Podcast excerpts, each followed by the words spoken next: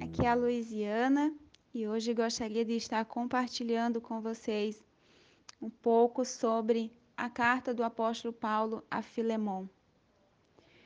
E queria destacar os versos 4 a 7, onde ele diz: Sempre dou graças a meu Deus, lembrando-me de você nas minhas orações, porque ouço falar da fé, da sua fé no Senhor Jesus e do seu amor por todos os santos. Oro para que a comunhão que procede da sua fé seja eficaz no pleno conhecimento de todo o bem que temos em Cristo. Seu amor me tem dado grande alegria e consolação, porque você, irmão, tem reanimado o coração dos santos. E começo perguntando: que estão ouvindo sobre a minha e a sua fé em Cristo.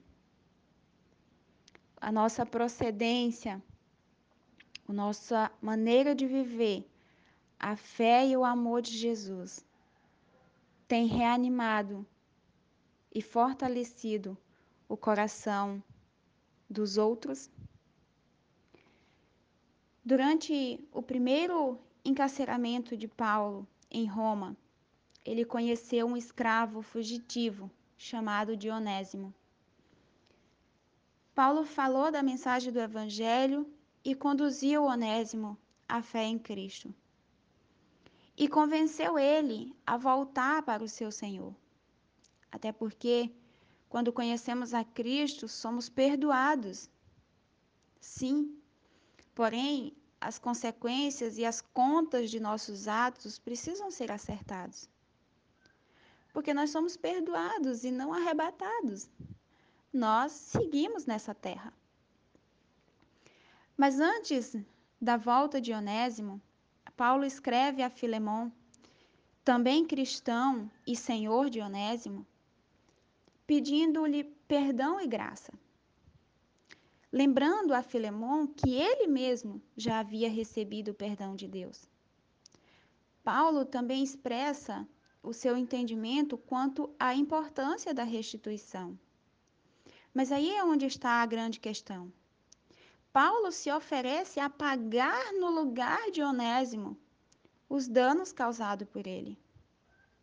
E amados, foi o mesmo que Cristo fez por mim e por você. Ele pagou a conta no nosso lugar. A carta necessária de Paulo, não somente naquele contexto, mas para todo o cristão perdoado pelo Senhor Jesus. Ele enfatiza que os relacionamentos cristãos devem transbordar de perdão e aceitação. Paulo ele não apenas pede que Filemão perdoe Onésimo, mas que o receba de volta no convívio íntimo da sua família. Uma coisa é a gente perdoarmos outra pessoa. Outra coisa bem diferente é nós aceitarmos é, essa pessoa de volta no coração e no nível mais íntimo do que antes da ofensa.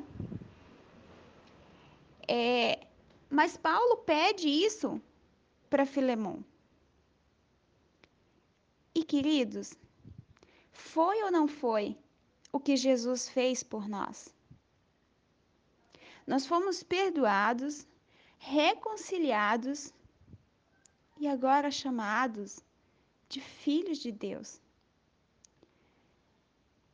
A palavra diz em 1 João 3, verso 1: Vejam como é grande o amor que o Pai nos concedeu sermos chamados filhos de Deus, o que de fato somos.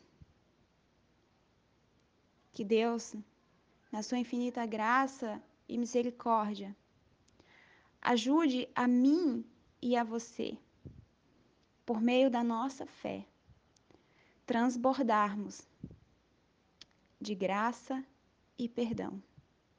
Deus abençoe.